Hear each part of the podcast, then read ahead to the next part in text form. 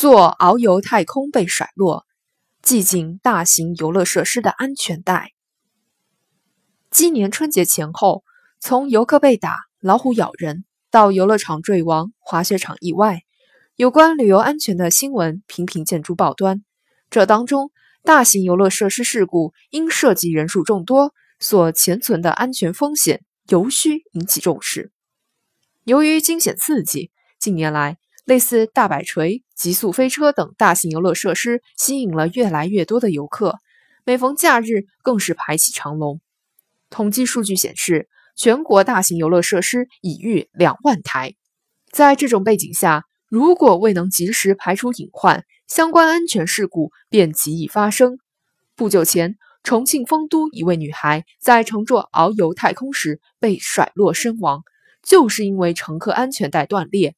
安全压杠未有效压紧。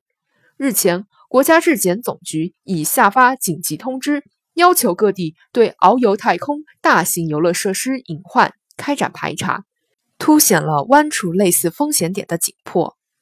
大型游乐设施与锅炉、起重机械、电梯等一样，都属于特种设备。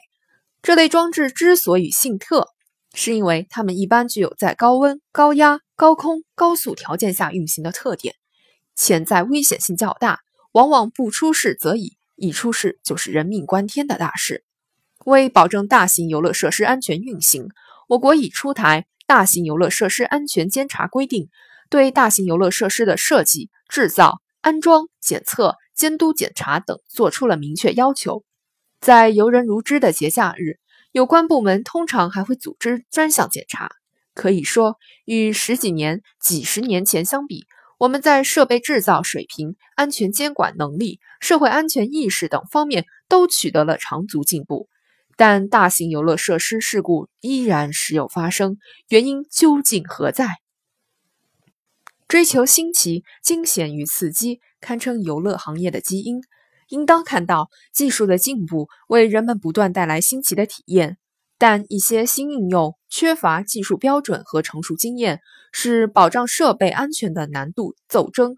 此外，在一些中小型游乐场，相当数量的游乐设施由私营业主租赁场地自主经营，工作人员未经培训就上岗，安全管理付之阙如。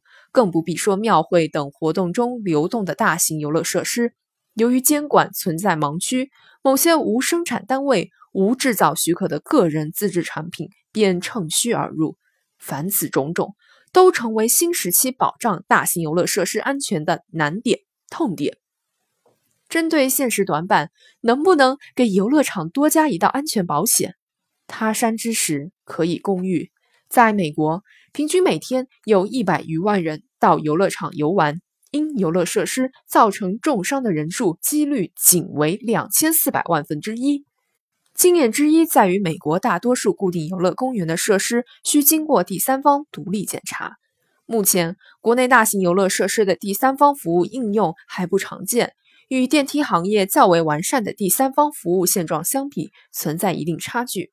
据报道，天津某大型游乐场通过政府采购途径，已与第三方企业签订服务合同后，通过年度对比，设施故障率降低了百分之九十五。充分释放第三方力量的专业性和独立性，有助于为大型游乐设施拧紧安全阀。祸患常积于忽微，游乐设施安全事故的发生，说到底还是运营使用单位没有将主体责任落到实处。再先进的设备也得由人体操作，再严格的制度也要靠人落实。在安全面前，人是最积极的因素，也是最重要的变量。关键在于用制度的刚性提升所有参与者的责任心，扎实做到监管真到位，责任不留白，我们才能真正挥别商人的游乐场。